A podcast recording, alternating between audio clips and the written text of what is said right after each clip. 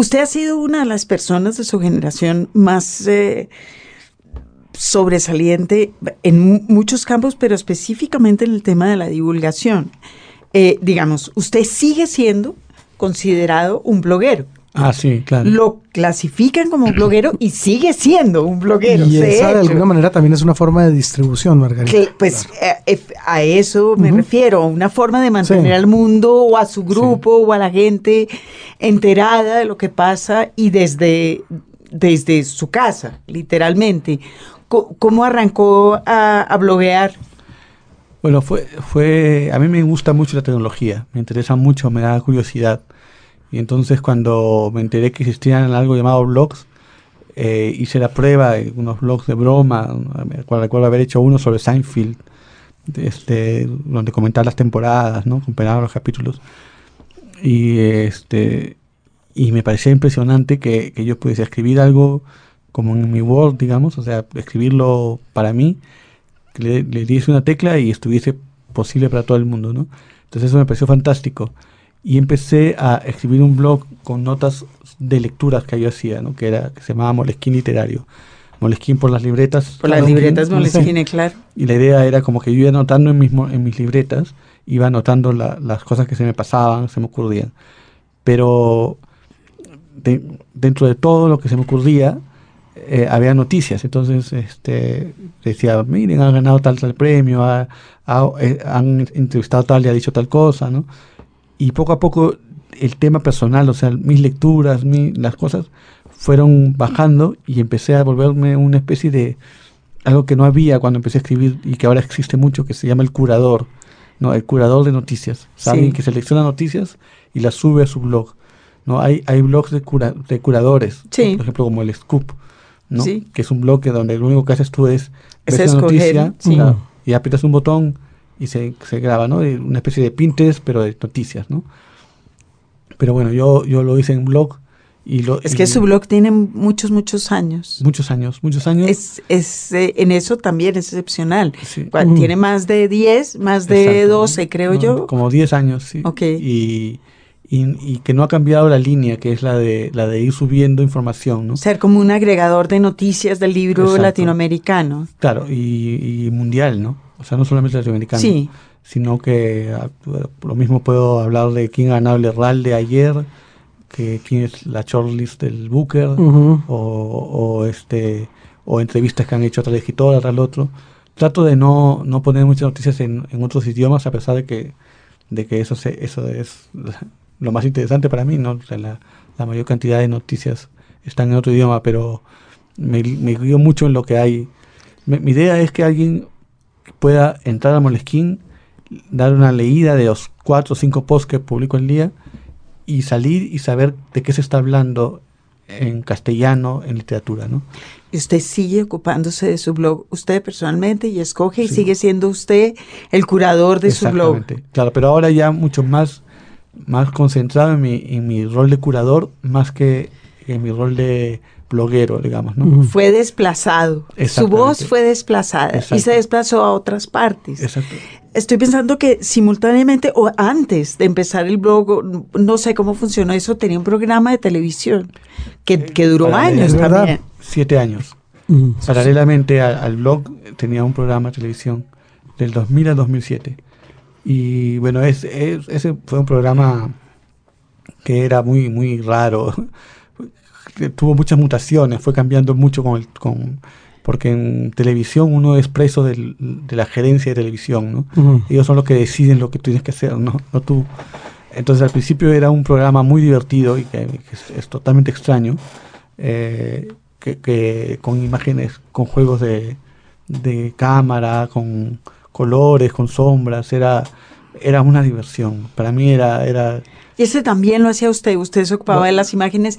¿De dónde surgió la idea? ¿Cómo acabó usted en la televisión? No es usual. Yo estoy pensando que Paul en Argentina más bien hay esa tradición, pero programas de... Era un programa de libros. Sí, es que fue muy, fue muy fortuito en realidad. Lo que había ocurrido es que eh, una persona había asumido la gerencia de televisión en el año 2000 del canal del Estado, el Canal 7, y había decidido hacer unos bloques que se llama el bloque cultural, que era todos los días a las 11 de la noche. Entonces un día era historia, otro día era cine, otro día era política, ¿no? Y entonces había un día que iba a ser destinado a la literatura. Entonces preguntó quién podía hablar y justo yo por esa época había publicado una novela que, que a mí es la, mi novela que favorita, la que más me gusta de todas las que he escrito, que se llama La disciplina y la vanidad. Y entonces como estaba sonando en los periódicos, él dijo, bueno, vamos a llamar a este para ver si quiere, ¿no? Entonces me llamó, propuse un programa que le llamé Vano Oficio, ¿no? Eh, jugando con, con, la disciplina y la vanidad, o sea, estaba todavía con todo el tema de, la literatura y la vanidad, que era para mí una broma, y entonces le puse Vano Oficio y, y empecé a, a, hacer entrevistas, pero en, había un ser virtual, ¿no? Entonces era todo muy aplastado, era, era en esa época yo tenía el pelo muy largo, y entonces eh, se, se, me cruzaba, se filtraba el color verde del ser virtual sobre mi pelo, entonces era muy incómodo me, eh, estar situado, ¿no? Y con un camarógrafo ahí, entonces le dije si yo podía sacar cámara fuera. Entonces me dijo, sí, tienes eh, cuatro horas a la semana, te damos un camarógrafo y sales fuera, ¿no? Y un número técnico. Y entonces yo empecé a entrevistar a escritores fuera y empecé a hacerles, tómale por arriba, tómalo por abajo, tómalo del zapato, ¿verdad? Y empecé a hacerle preguntas distintas, a ser más, más ingenioso, ¿no? me liberó totalmente la cámara. Y así duró bastantes años el gran oficio. Pero luego eh, fui muy consciente, llegó un momento en que fui muy consciente de que, de que eh, como era en la televisión peruana, la, la, mayoría de personas que me veían no eran en Lima, no era un, sino que lo veían muchas personas de provincias, personas que no tenían acceso a los libros que son las que, que, que, de repente veían el programa y decían, mira, qué loco, qué extraño lo que está pasando, ¿no? Lo están entrevistando y está, la entrevista está comiendo, se, están, se reían de, ¿no? Pero no, no, no entendían lo que estaba pasando y que no habían leído pues, eh, nada, ¿no? Entonces me entró una conciencia social, digamos. Y cambié el libro, lo cambié, cambié completamente, no el libro, sino el formato del, del, del, del programa. del programa. Y lo que hice fue algo que me fascinó que lamentablemente choqué mucho con la gerencia de televisión y por eso tuve que salir, pero que yo lo hubiera podido hacer hasta ahora, ¿no? aunque me hubiera quedado sin libros, que era invitar un... El, el invitado era el libro. Entonces, por ejemplo, la semana, esta semana está dedicada al Principito, pongamos, ¿no? Entonces yo, yo salía, ahora sí en set, ¿no? Y yo entrevistaba a cuatro personas para que me hablaran sobre la primera vez que leyeron El Principito, para que hablemos de los temas que propiciaban el principito, sobre la amistad, el amor, lo que sea. Pero entrevistaba a un escritor, a alguien vinculado al mundo de las artes, o un intelectual, ¿no? Eh, vinculado al mundo de la literatura, a una persona vinculada a las artes, que puede ser pintor, escultor, lo que sea, y a alguien que no tuviera ninguna vinculación con nada, pero que fuera alguna voz de televisión, ¿no? que puede ser un artista, puede ser un deportista, puede ser una actriz cómica o podría ser un político. Camello de programa. Sí. No. Era, fuerte, una producción pesada. Era muy divertido porque, eh, por ejemplo, un día fue el retrato de Andrei, el libro, ¿no? el escogido, el, libro de Oscar Wilde, y me di el lujo de invitar a una vedette que, era, que ya murió, que era una vedette muy guapa, peruana, que tenía la fama de que no envejecía, que tenía tenía cerca de 40, 50 años y seguía viéndose como una chica de 20. De hecho, cuando llegó al set, yo pensé que era una niña, ¿no? Porque tenía su gorrito y, su, y era muy flaca, ¿no? Y, y, era había leído Dorian Gray. Y ella había leído Dorian Gray. Y, este, y, y bueno, entonces invité a una Dorian Gray al programa, ¿no? Y no se encontraba mucho con que alguien a quien a usted se lo corría entrevistar no había leído el libro en cuestión. No, no, primero preguntamos si lo había leído. Pero eso no era, es decir, eso no lo hacía dificilísimo. Bueno, es que eran libros, por eso digo que de repente ahora me hubiera quedado sin libros, ¿no? Pero eran libros como muy obvios, ¿no?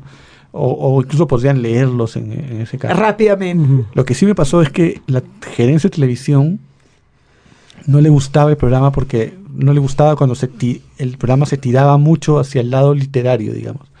O sea, empezaba a disfrutar más del, por ejemplo, cuando, cuando entrevistaba, ella me decían por micrófono que le haga más preguntas a ella ¿no? que a los escritores. Ah, okay. Querían más el show, a pesar de ser un programa estatal, un programa de libros, cultural, ellos querían el show, ¿no? Entonces yo tuve una, que lo cuento para que, para que vean un poco lo que tenemos con, que luchar los que queremos hacer este tipo de cosas.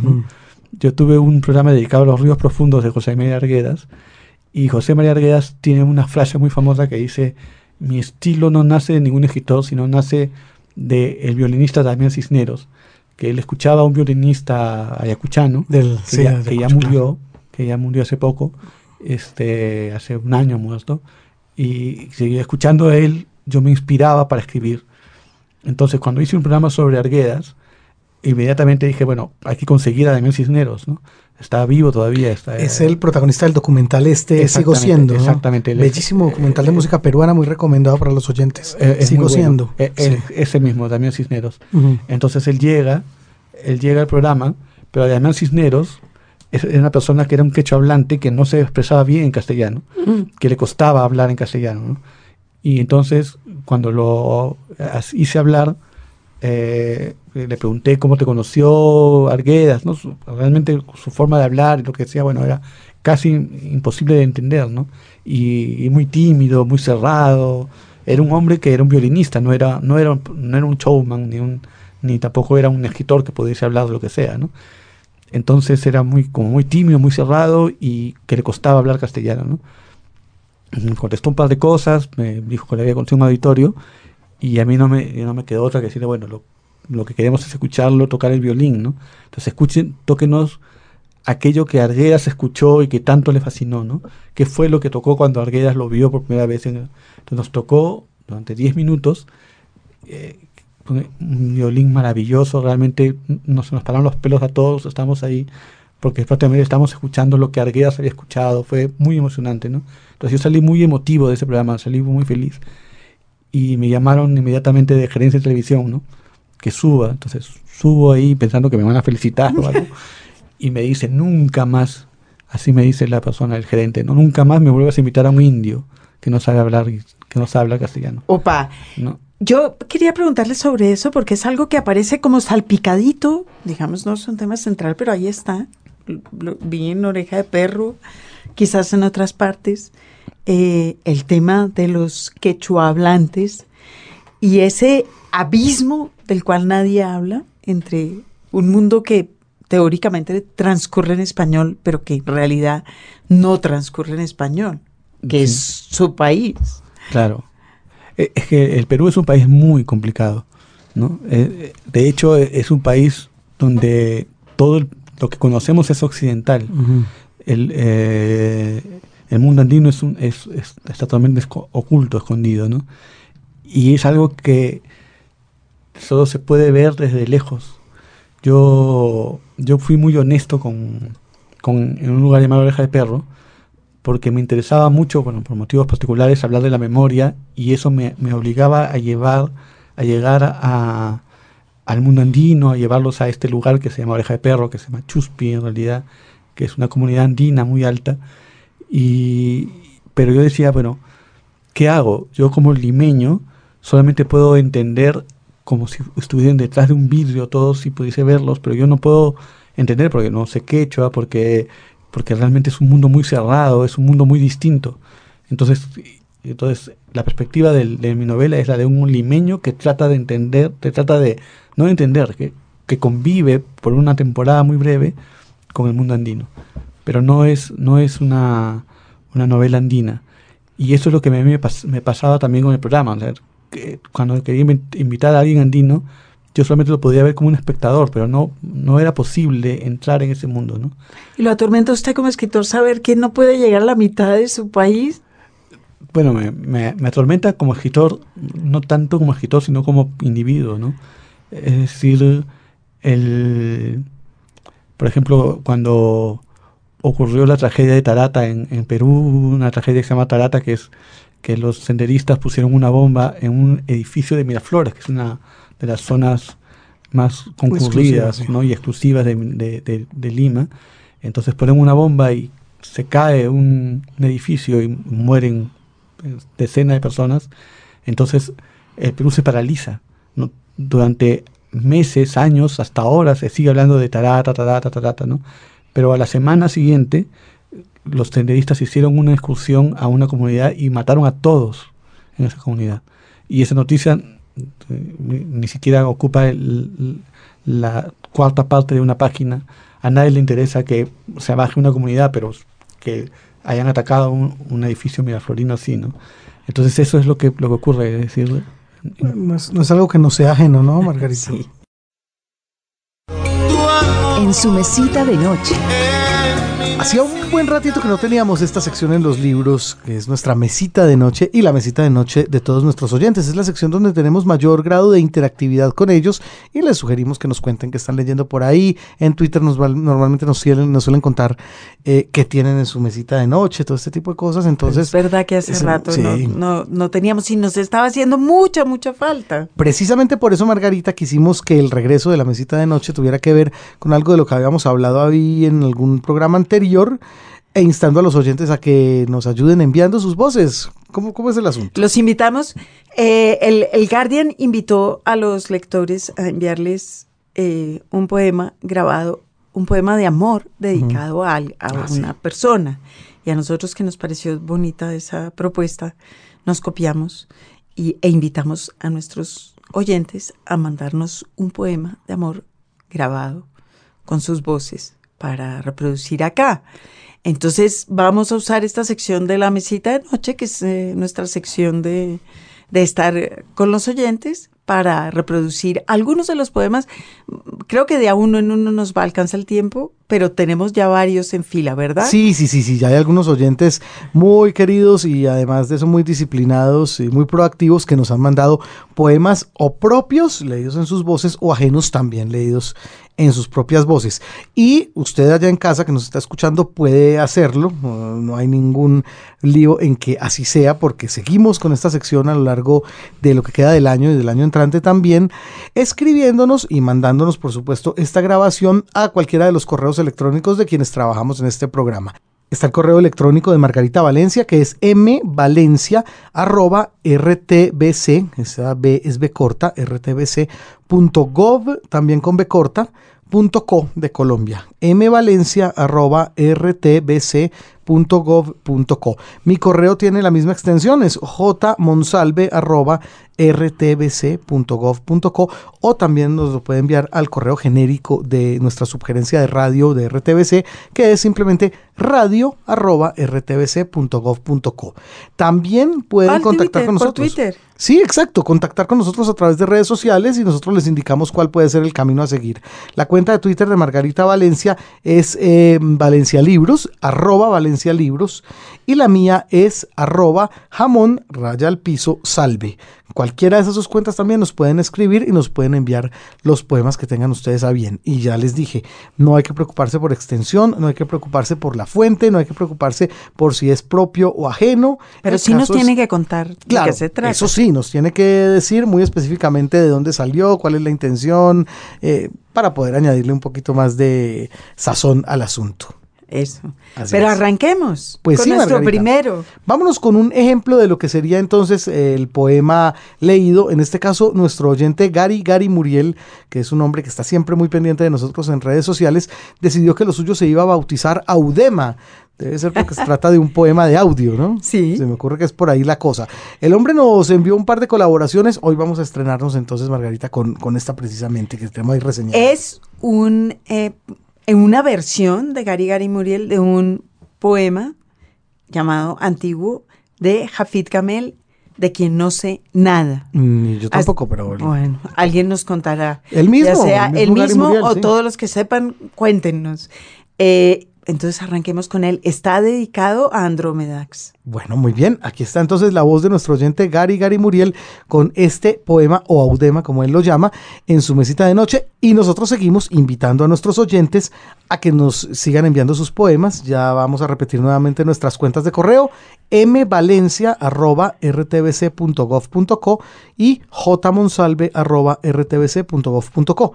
Las cuentas de Twitter también están disponibles. Arroba Valencia Libros y arroba jamón raya al piso salve. Aquí está entonces nuestro oyente Gary Gary Muriel.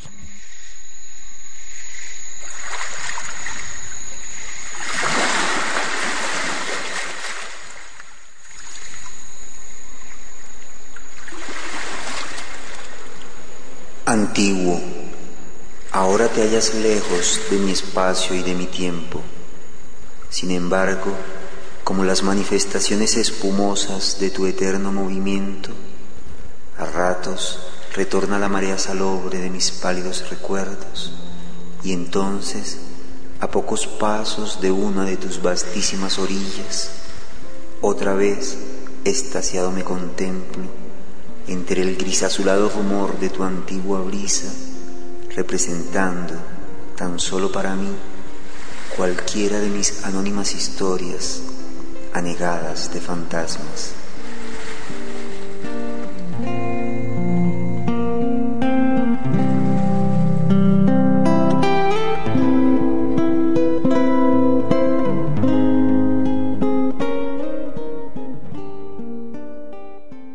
Los libros. Radio Nacional de Colombia. Un libro, un autor. Continuamos en los libros por Radio Nacional con nuestro invitado de hoy, el escritor peruano Iván Taís. Margarita. Si uno lee Un lugar llamado Oreja de Perro, que es una novela del, del 2008, ¿verdad? Yo sí. Es una otra novela que estamos haciendo en la lista que hemos estado haciendo este año de la lectura para el posconflicto. Oreja de Perro estaría sin duda en esa lista porque es una novela que se ocupa también de las palabras, de la forma de narrar las cosas, de las cosas que los periodistas e- e- e- escogen mostrar. Sí, sí, sí. Eh, el, un lugar llamado de Perro es una novela muy intimista para mí. Es la historia de un hombre que, que pierde a un hijo y pierde a, a la esposa. Su hijo muere, un niño muere y su esposa no soporta y, y se escapa de la casa. Pero es la historia de, de una persona que tiene una característica y es que él no puede unirse a otras personas. Él es alguien que no, no, no logra establecer vínculos, ¿no? Que, no, que no entiende la vida y que pasa por la vida como un espectador. ¿no? Entonces, eh, de hecho, a mí me recuerda mucho el personaje y hay un guiño a, esa, a una película que se llama Blow Up de Antonioni. ¿no? ¿Se acuerdan de este, de este tipo que ve un, un asesinato y no puede participar a pesar de que tiene las pruebas, pero se prefiere mantenerse lejos, detrás de la, de la cámara, literalmente de su cámara fotográfica, ¿no? Entonces el, el personaje es así. Entonces, cuando introduzco el tema de, de la violencia senderista, de la Comisión de la Verdad y la Reconciliación, de los testimonios de, esa- de esto, eh, el personaje también los ve desde lejos, ¿no? No los puede aceptar.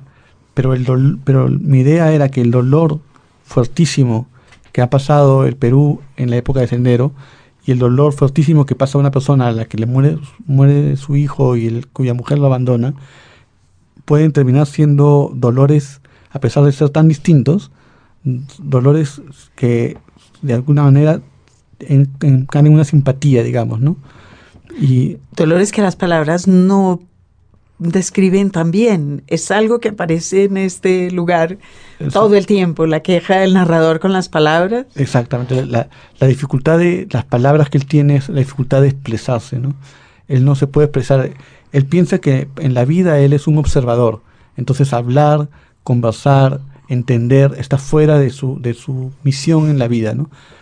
Pero hay una escena hacia el final de la novela en la que él está mirando por una ventana, una, una escena muy simbólica, obviamente, está mirando por la, por la ventana y, y ve que bajo su edificio están haciendo una película. Entonces alguien que está debajo de su edificio, una de las personas de la película, le hace se- se- señas y le dice que, que se oculte, porque ob- obviamente en las películas por conti- con continuidad, si he grabado una escena donde no hay un hombre en la ventana, si la, la vuelvo a grabar, no tiene que haber un hombre en la ventana, digamos. Entonces, entonces él, se asusta y se esconde en su sala, pero ahí lo que él está diciendo es, yo pienso que soy invisible, ¿no? pero en realidad no soy invisible, la gente me ve, las cosas me pasan. ¿no? Entonces es un poco la, la metáfora de, de este personaje.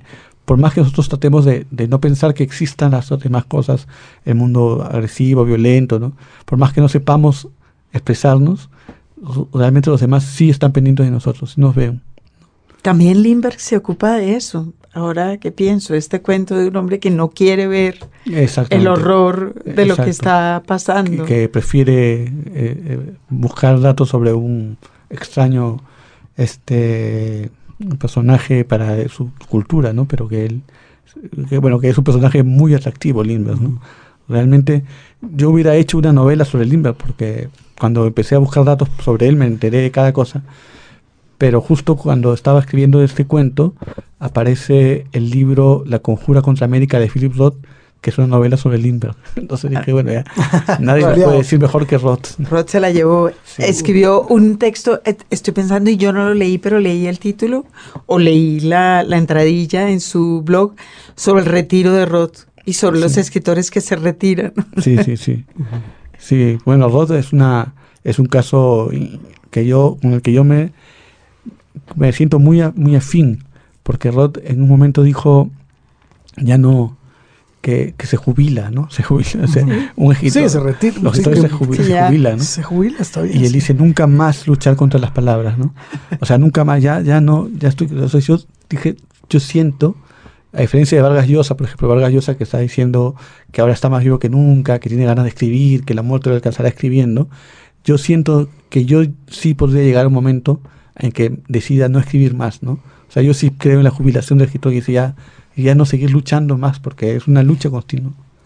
Usted tiene otro blog, Tenía. tenía, y, Sí. y dejó de... Lo revisé y vi entradas hasta 2014, No me acuerdo hasta cuándo, pero, pero sí. que de- también se llamaba Van Oficio. El Van Oficio del país. Eh, lo sacaba en el país y ya dejó, de, dejó de pelear con esas palabras. Sí, sí, eh, bueno, eso no lo dejé yo, lo, lo deja, lo terminó, eh, fue una época en la que estaba en, en crisis el país, estaba en ese famoso ERE que empezaba a despedir gente, ¿no? Y, Sí. y entonces para que sobreviva la sección cultural se les ocurrió la idea de hacer blogs. Sí. Cada, cada día era un blog distinto y de esa manera era una manera muy fácil de mantener viva la página, muy refrescada, sin, sin un sol, porque Claro. no, te, no te pagan Ujú, nada claro. por escribir, ¿no?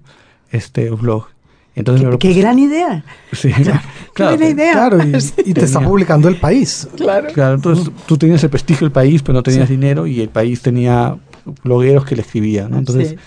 pero duró un par de años y tuvo mucha reticencia de los mismos periodistas, ¿no? Que decían, Claro. Sí. o sea, porque Pues claro. haciendo gratis la... Pues sí, nosotros hacemos huelga y contratan a Sí. unos rompehuelgas. Claro, y nos traen a hacer la, la radio y no cobran nada y todo, y bueno, ¿qué, qué chiste tiene, no?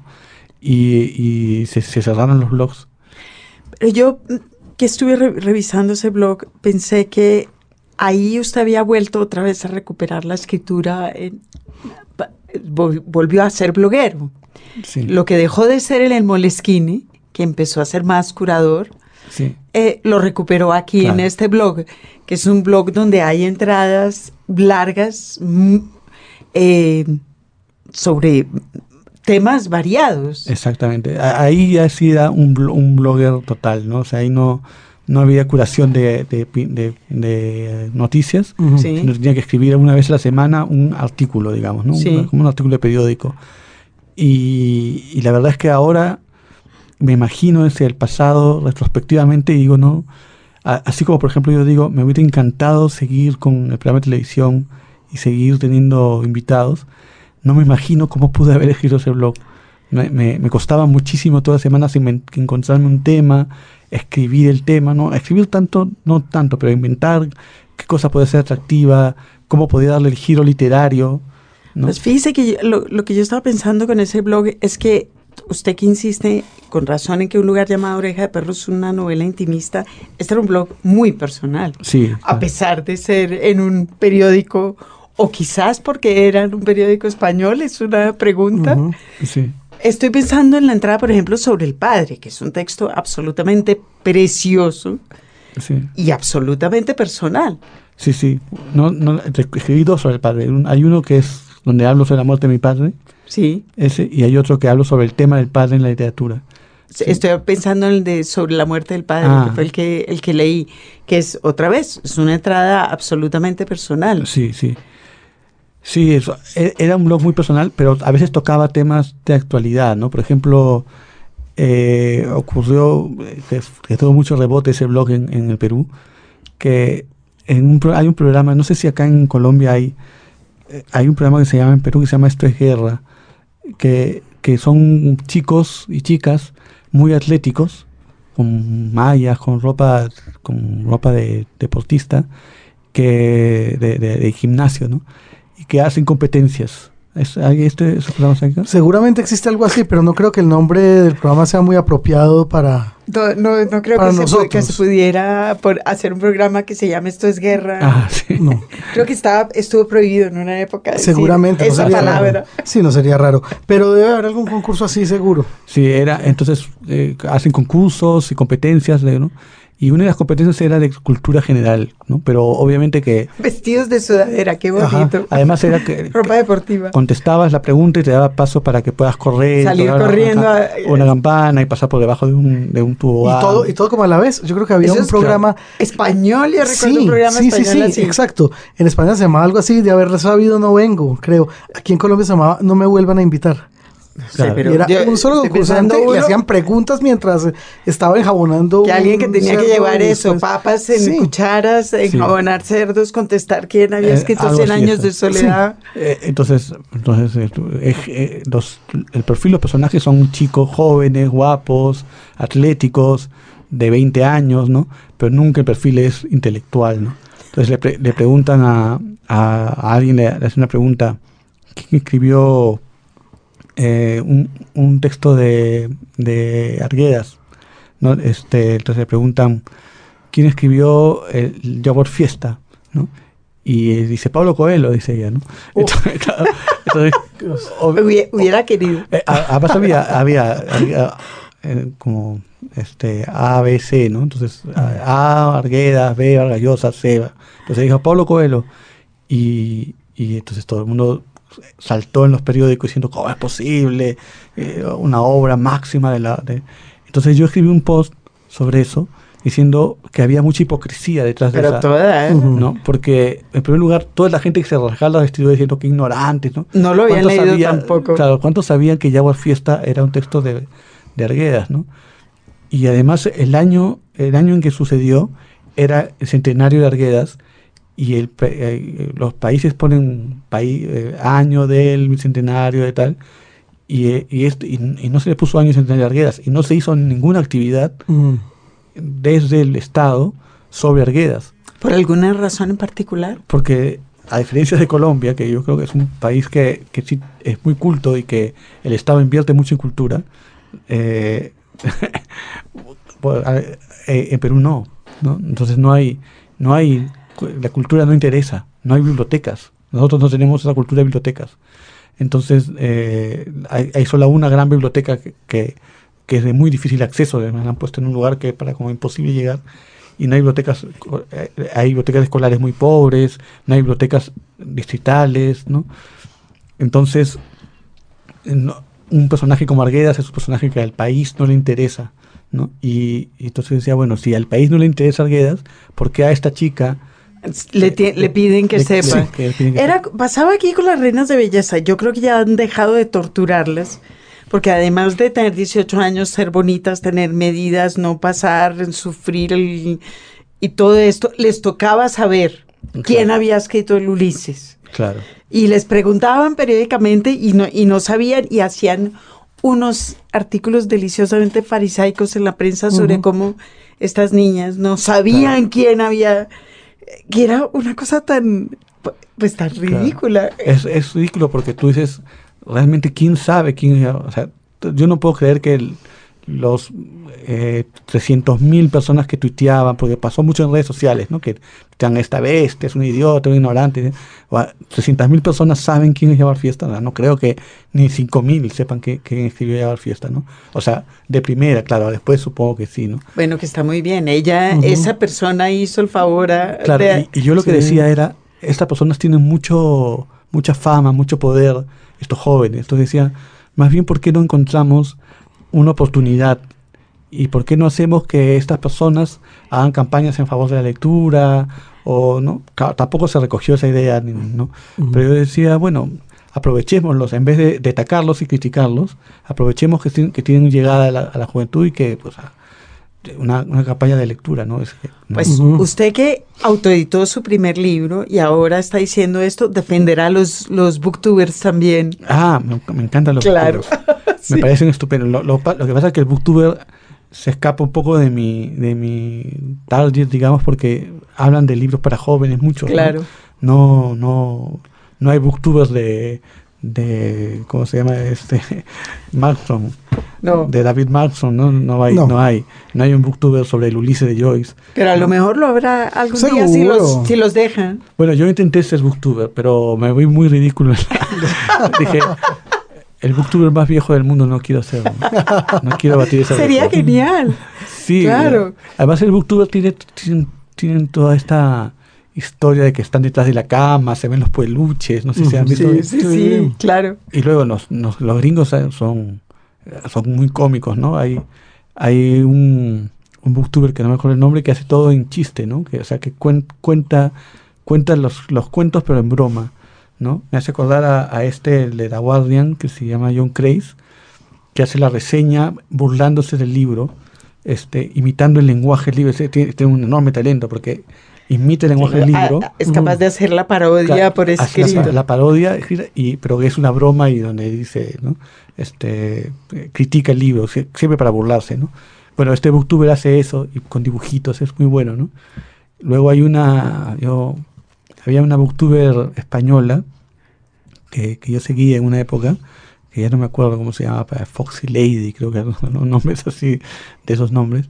Este, y esta eh, booktuber hace una, una crítica donde dice por qué no le gusta eh, 50, eh, 500 sombras de Grey, ¿no? Y por qué no le gusta ese libro. Y, y empieza a explicar por qué con el lenguaje de booktuber, que tiene todo un tono, y realmente era una lectura impecable. Era una mujer que se había leído el libro y que lo que cri- criticaba, a pesar de que lo hacía en un tono de joven, una chica de 15 y 16 años, decía cosas como lingüísticas, ¿no?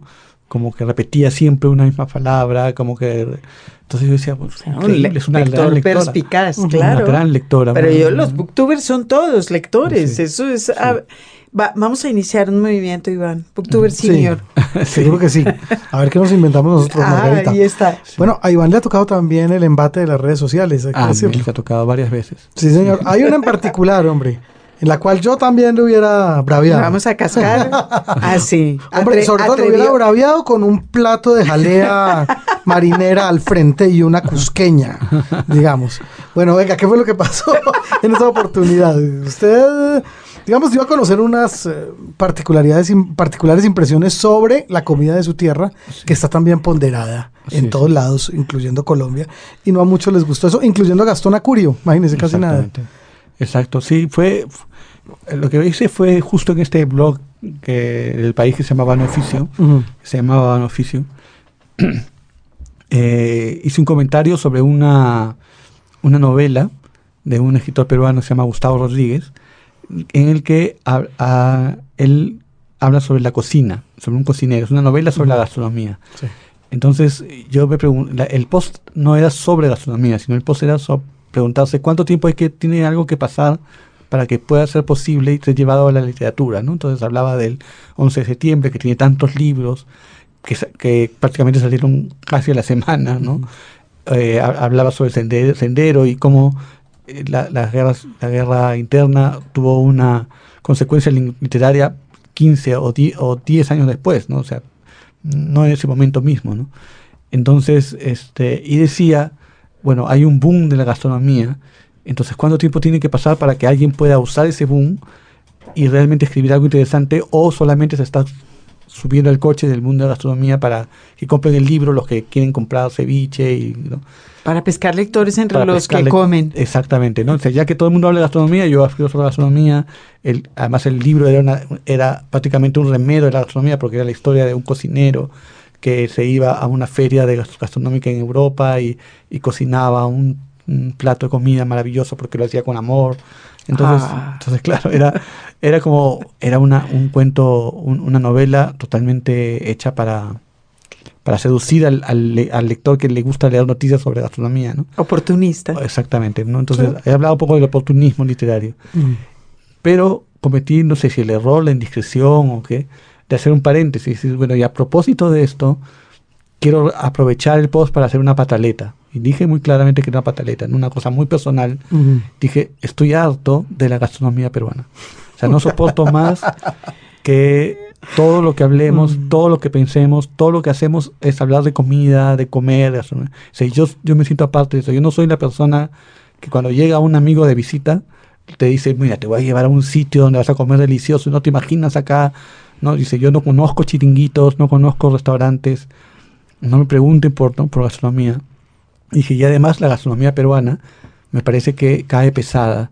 Y entonces usé una frase que la repetían mucho, que era, es un petardo de carbohidratos al cubo. ¿no? Uno, Bueno, uno- no, no ha probado bandeja paisa, Margarita. Sí, bueno, bueno. claro, seguramente sí. pero uno, uno eh, realmente la comida peruana es pesada, pero bueno, las comidas folclóricas son pesadas en todos los países. ¿no? ¿Cómo será de pesada la comida colombiana, Iván, que a nosotros nos parece que la comida peruana es ligera? ¿Ah, sí? Es decir, son frutos de mar, Sí. son pescados. Sí, tiene, más, tiene más, Sí. más proteínas que carbohidratos, diría yo, Sí. a pesar de que tampoco Claro. sé nada de, de gastronomía, solo sé comer, la, de resto un poco. Pero bueno, lo que pasa es que hay, hay mucha gastronomía peruana, es muy grande, entonces Claro. Cla- eh, por ejemplo, el ají, el, el- si yo pienso en el ceviche, pienso que es pescado crudo, ¿no? Eh, con un, un medio puño de camote máximo, entonces diría, no, no, está muy bien balanceado, ¿no?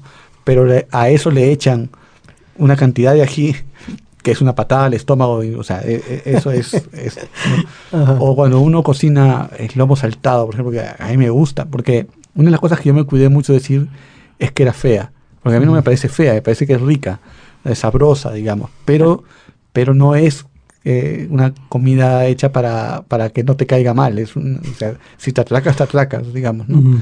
Y el lomo saltado tiene lomo, pero tiene arroz y papa, que es algo muy común en Perú. Me- En Colombia. Ay, claro, aquí también. es carbohidrato con carbohidrato, ¿no? Sí. Entonces, por- mucha gente me, me- me decía, y, y- porque yo dije, a mí la comida que más me gusta es la italiana, decía yo. Entonces, pero la italiana es puro carbohidrato. Y digo, bueno, no, nunca un italiano va a mezclar. eh, Pa- pan y pas- pasta, como pasta, comemos aquí. Ah, sí. No, aquí, claro. aquí sí comemos pan y pasta. Pan y pasta, o, o, bueno, en Perú podríamos comer. com- en Perú hay una comida que es china, que se llama chifa, que le, que le sirven en un combinado, el famoso combinado te sirven a- arroz chaufa y tallarín saltado, o sea, pan y pasta, ¿no? O sea, pasta y pasta. Y carbohidrato. Entonces, y bueno, y me refería a que, a que la comida me parecía pesada y que no tenía por qué, que no teníamos por qué hacer de nuestra bandera la, la, La- la la comida, comida. ¿no? Que todo, porque la gastronomía es, vende tanto, el tema gastronómico, que, se, que prácticamente todos los demás temas culturales han sido relegados. O sea, la palabra cultura es la palabra gastronomía y no hay más, ¿no? Entonces, Lo crucificaron. exactamente. Entonces, eh, Este insiste en que hablemos de arguedas en vez de... Exacto. Ah, sí. y, y bueno, y la- bu- tuve insultos de todo calibre, se llenaron las redes, fui trending topic, este, me salieron todos los noticieros a, a preguntar y por qué dice la comida peruana y por qué, ¿no? Gastón Ajurio se molestó, después trató de ser conciliador, pero al principio se molestó, ¿no? Dijo, ¿quién es ese Iván Tais, no? O sea, que- no, Pero luego, este, alguien me sacó la madre, un cocinero muy famoso de ceviches me públicamente me requintó la madre, mi- eh, hay otras personas que dijeron que tenían que quitarme la nacionalidad, Ujú. Ay, qué bonito. antipatriota, ¿no? Y hasta ahora, hasta ahora sí es un poco la idea de antipatriota, es, ¿no? cuando alguien habla mal de Perú, dice, estás peor que Iván Tais, ¿no? ha quedado la idea, ¿no? Estás peor ya, o, yo- o- o a a veces yo leo en el en el Twitter que ponen, ¿no? Este, yo soy el Iván Tais de la música peruana, pongamos, el odiador, Ah, ah, el odiador, ¿no? Y, y bueno, yo saqué una nota después respondiendo, donde decía que habían convertido, eso también dolió mucho, que habían convertido a la, los anticuchos en nuestra esvástica, ¿no? Entonces, Bueno, es que eso ya fue francamente... sí, claro, nuestra esvástica porque, claro, porque era, tenías que ser peruano, tenías sí, que ser... sí. y además también se metieron muchos temas. O sea, eh, finalmente como fenómeno fue interesante, ¿no? Porque uno de los temas que se tocó fue que yo era, no sé si acá esa palabra existe, pero que era pituco. Pituco. Sí, Pituco es como Gomelo aquí, un niño bien. Sí. Un niño Sí, bien, claro. sí, Entonces, como que, que yo hablaba como un niño bien que decía, ah, qué asco la comida peruana. ¿no? Ujú. y, y entonces entrevistaban a mucha gente que comía en carretilla, ¿no? Eh, este y que estaba comiendo, a- tra- tragando la comida peruana, digamos, a, a- a- cerro. Y decía, ¿qué opinas de que Iván Tais? Oh, ese no sabe nada, ese que seguramente que solo come el, eh, el pollo hervido que su mamá le prepara, ¿no? Entonces, entonces, incluso en un momento cuando leen mi comunicado en un periódico, lo leen con voz de pituco. O sea, Ah. ha- hacen la voz como si yo, ¿no? Ujú. como si a mí no me gustara, porque no sé cómo hablar acá un niño gomelo, pero Estarían hablando más o menos como de esta manera. Sí, sí. imagínate a alguien, Sí. ¿no? Claro, te leían con ese tono, Ujú. ¿no? Como diciendo, ah, qué asco la comida peruana y, y los carbohidratos no me gustan. En ¿no? países como los nuestros el tema de la nacionalidad es frágil y cualquier cosa co- pone a tambalear. Exactamente. Fue, fue, eh, es que la, la- la gastronomía peruana es una, es una cosa que se ha convertido en un plato, en una, en una bandera. Sí. Martín Caparrós decía una cosa muy interesante, ¿no? Eh, que me, me gustó mucho. Tenía un artículo que eh, eh, eh, con seudónimo, pero después puso su nombre. Un artículo sobre la, sobre él hacía artículos de gastronómicos con seudónimo. Y él hace un artículo donde visita un restaurante peruano de Así Gastón, eh, que creo que también hay en Colombia. Sí. Lo visita en, en- Muy cerca de donde usted está en quedando, por cierto. Además. En- así, Sí, sí, sí. bueno, lo visita en Argentina y, y, este y entonces él antes de empezar a hablar sobre la comida, la atención, él eh, habla sobre la comida peruana y dice como el Perú no tiene ni futbolistas ni vedettes que exportar, exporta comida, ¿no? Es un poco la, lo que en realidad está pasando, o sea, no, no tenemos no tenemos nada fuera de eso, ¿no? O sea, tenemos, pero no queremos verlo, ¿no? Y, y bueno, hay que exportar. Gran literatura y gran música, entre otras. Y grandes poetas y grandes de todo. Pero Sí. claro, es como hablar mal del café colombiano. Sí. Sí. Como que esto sirve también de cortina de humo. Es un tema. No, no hablemos de fosas comunes, que es un tema común, allá y acá. Sí. Hablemos mejor de anticuchos o de café. Exactamente. Sí, no, y bueno, y, y ahora, yo estoy seguro de que si eso yo sal- salió publicado en el 2012, si este año yo lo hubiera publicado, no hubiera sido lo mismo, el mismo efecto. O sea, yo creo que ahora sí hay, primero, personas que están hartas de la gastronomía, o sea, de que todo el tiempo sea eso. Luego hay un gran show, como una especie de feria gastronómica que se llama Mistura, Ah, sí. que ha ido cayendo en desgracia, ¿no? Poco a poco, que la gente ha ido criticándola, ¿no? Eh, eh, eh, luego la, el comercio la gastronomía ha, ha creado también detractores por la por el precio, por la cami por la comida. Entonces yo creo que ahora sí se acepta y además que ha entrado con mucha fuerza, yo imagino que en Colombia también, la moda de la de, de la comida natural, ¿no? O sea, la comida sana, no bien hecha, no alimentos no procesados. Y, eh, y eso, la gastronomía, por supuesto, no, no se fija, ¿no? Una, una idea de, de Gastón Acurio, por ejemplo, que, que fue muy criticada, fue que hay una cosa que se llama salchipapa en Perú, que son también, sí. papas Papa francesa con pedazos de salchicha. con pedazos de salchicha, sí. ¿no? Y él quería poner carritos, así como hay eh, eh, carritos en Nueva York de, que venden pan con viene, claro. Entonces aquí decía, vamos a poner carritos de salchipapa por todos lados. una idea un poco quimérica, digamos. Pero tú dices, ¿con, con qué eh, aceite hierves la salchicha, no? O sea, tiene que ser aceite requemado una y otra vez porque no van a cambiar de aceite cada... Si no, costaría carísimo cada salchipapa, ¿no? Entonces lo que estás vendiéndole es cáncer al estómago a las personas, ¿no? Al final no se, no se llevó a cabo, pero eh, yo creo que sí se han, ha empezado a... Los nutricionistas han empezado a darse cuenta de que hay cosas que deberían mejorar, ¿no? Los libros. Radio Nacional de Colombia. En lista de espera. Nuestro cuestionario de preguntas breves y respuestas breves, Margarita Valencia lo tiene hoy para Iván Tais, nuestro invitado a los libros. Ahí los dejo, los estoy supervisando y tomando tiempo. Tomando tiempo, Así ya es. nos aclaró, ¿verdad? Que Sí, sí. preguntas breves y respuestas breves. Entonces arranco. ¿Tiene horas favoritas para leer? Eh, la noche, la noche, ¿Y un lugar? mi cama. Le he echado y tiene una gran lámpara. Sí, sí, sí. Buena lámpara. Lee en pantalla, lee en papel, le da lo mismo. Eh, le- me da lo mismo. Estoy leyendo mucho en, en pantalla ahora. en un lector. En eh, Kindle. En Kindle. Ok. ¿Algún género favorito para el ocio? En general novelas. Muy poco las novelas históricas, me, me aburren, pero las novelas, Lee novelas regularmente. sí, De todas partes. de todas partes. Ah, Ok. ¿Un libro favorito durante la adolescencia?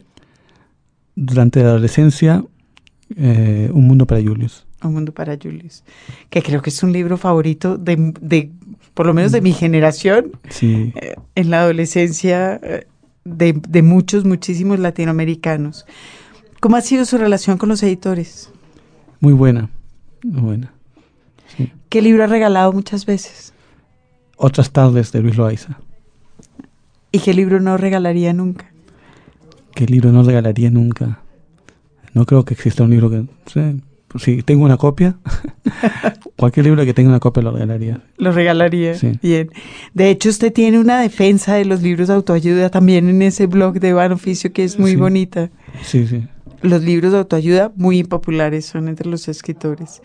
Ya sabemos que se consideró un escritor cuando lo invitaron a este encuentro en España. Eh, ¿Le dieron y, la- y le han dado en la vida eh, eh, consejos útiles para su oficio? Sí, sí me han dado. Uno en particular. Persistir, ser perseverante, ¿no? Que es como el consejo que usted le da Que- a sus exacto, alumnos, que trato de ¿verdad? transporte de mis alumnos. Y un consejo inútil.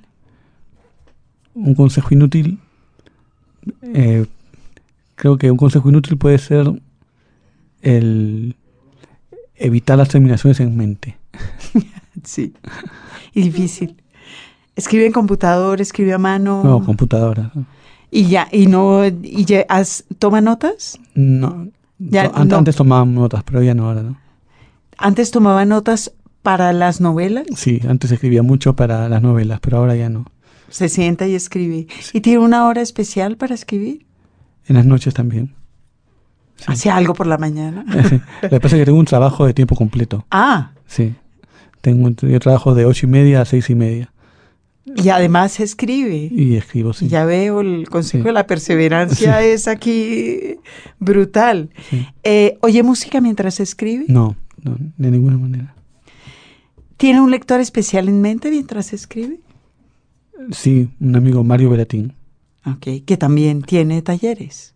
Que también es tallerista. Eh, Hizo una, hizo una escuela. No, él no dictó nunca, pero él hi- hizo la escuela de... Ah, yo pensé que él hacía también talleres de escritura. Sé No, que, no, ok. Si pudiera hacer una cena literaria, eh, ¿a qué tres escritores invitaría? Bueno, para que conversen entre ellos, pero yo estaría de espectador. Invitaría a Ana, a Nabokov, de todas maneras. Es, es en su casa, es en su casa, así que de todas maneras le toca. Bueno, invitaría a Nabokov, me encantaría eh, saber qué opina. Invitaría a Borges, que me parece una persona encantadora, un- una persona que habla perfectamente. Y probablemente invitaría a, a Luis Loaiza, un escritor peruano un poco desconocido. Que es el libro que usted regala, lo Sí. voy a tener que leer, lo vamos a recomendar Justo por eso lo regalo tanto, porque como nadie conoce a Luis Loaiza, para que lo conozcan. Sí. Es una buena razón. sí, Una frivolidad inconfesable. una frivolidad inconfesable. Si es, confesable, ya, si la confieso ya no es inconfesable. A, partir de este momento. ¿Qué frivolidad puede ser? Que, bueno, eh, ya no, pero antes siempre viaj- sal- me iba a todos los encuentros de escritores, me iba a las tiendas a comprar ropa. Siempre. sí. Y ya no.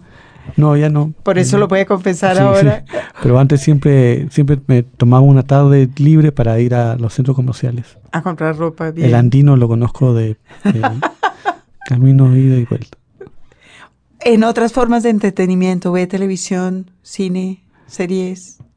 Eh, veo televisión, cine, sí. Televisión muy poco. Netflix. pero Ok. Series muchas. Por la noche también. Esas noches suyas largas, Ah, largas, sí. largas. ¿Qué Sí. ve? ¿Qué ha visto Bueno, por los últimamente? fines de semana también, ¿no? ¿Qué ha visto últimamente que le haya gustado en Netflix? En Netflix estoy viendo la serie Narcos. me parece interesante. Ah, Ok. ¿Y una película favorita? Una película favorita. Eh, a mí me gusta mucho eh, eh, Nikita Mikhalkov, ¿no? Cualquiera de él, Ojos Negros, por ejemplo, es una película hermosa, ¿no? Ah, Ok. Eh, ¿Usted que es bloguero, sigue a alguien en la red? Ya no, antes a mucha gente. Y, a- y ahora a nadie. No, eh, que yo creo que los blogs han muerto, ¿no?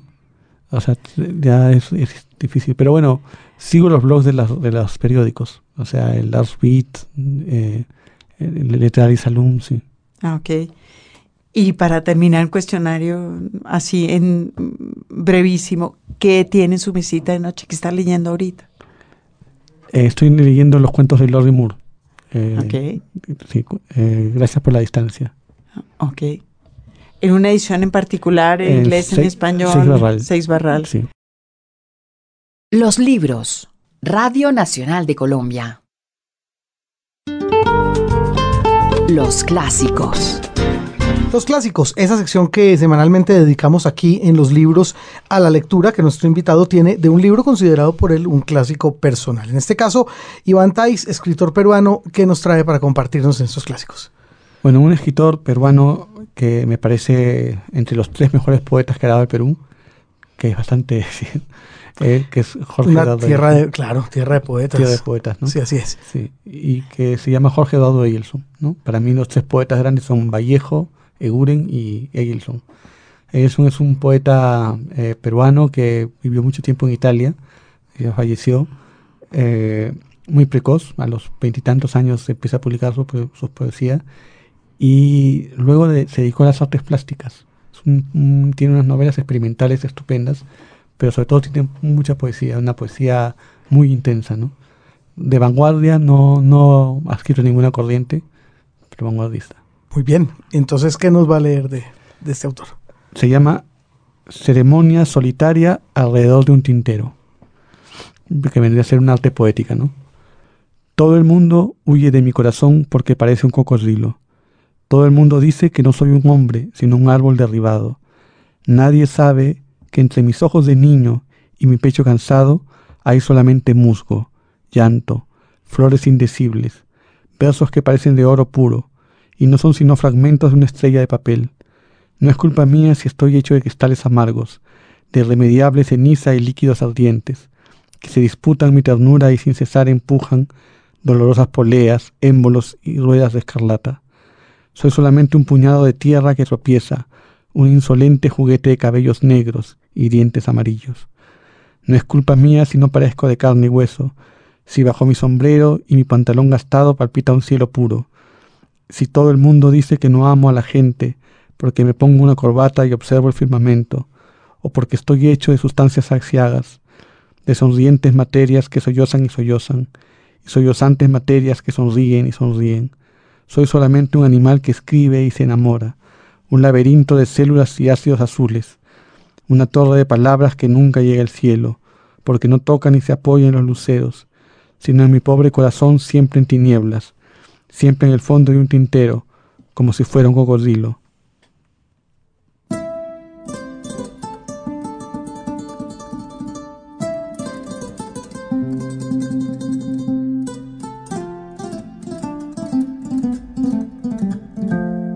Iván Tais, componente del Bogotá 39. Cada momento vamos a aspirar a tener a uno más de aquel buen momento Ya que, casi, ya que casi. ocupó la literatura en Bogotá hace ya unos añitos. Muchas gracias por estar con nosotros aquí, Iván, en los libros. Qué gusto, gracias. qué gusto, verdad. Iván, muchas gracias por venir. Iván que viene a Bogotá, también a Bogotá Contada. Creo que es nuestro el último invitado Del del, año ya, claro. de por lo menos que nos llega por ahí. Bueno, sí. Eh, Jaime Andrés. Margarita, muchas gracias por estar con nosotros como de costumbre. James González en Control Master. Jaime Andrés Monsalve también se despide de ustedes. Chao.